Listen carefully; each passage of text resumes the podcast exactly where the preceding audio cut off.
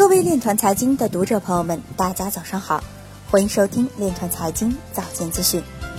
今天是二零一九年五月十九日，星期四，农历亥年四月十五。首先，让我们聚焦今日财经。英国央行首席经济学家表示，比特币正在取代现金。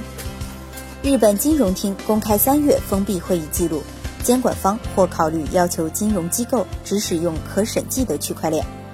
人民网研究员刘洋表示，区块链技术脱离代币的单一想象，在传媒领域的应用正在逐渐展开。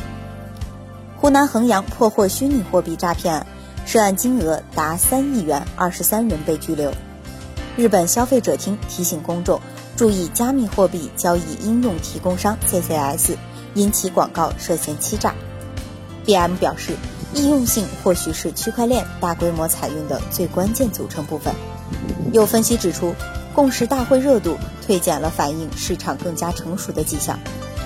Facebook 注册新金融科技公司，包含区块链相关服务。比特币安全专家表示，对在物联网设备中使用区块链技术持怀疑态度。众邦银行董事长晏东顺表示，区块链等技术为民营银行创新提供支持。今日财经就到这里，下面。我们来聊一聊关于区块链的那些事儿。据新华网报道，国家电网十七日宣布，启动建设能源互联网智能终端核心芯片可靠性技术国家地方联合工程研究中心。据介绍，该中心将深化基础研究、超前布局前瞻引领技术，重点攻关嵌入式内核、智能传感等关键技术，在加强边缘计算、区块链、人工智能、容器隔离。微服务、能源路由器等技术落地的同时，加快推进自主核心芯片在智能用电、配电自动化、调度通信等领域的规范化应用。该中心由国家发改委批准，国网信通产业集团智新公司承建。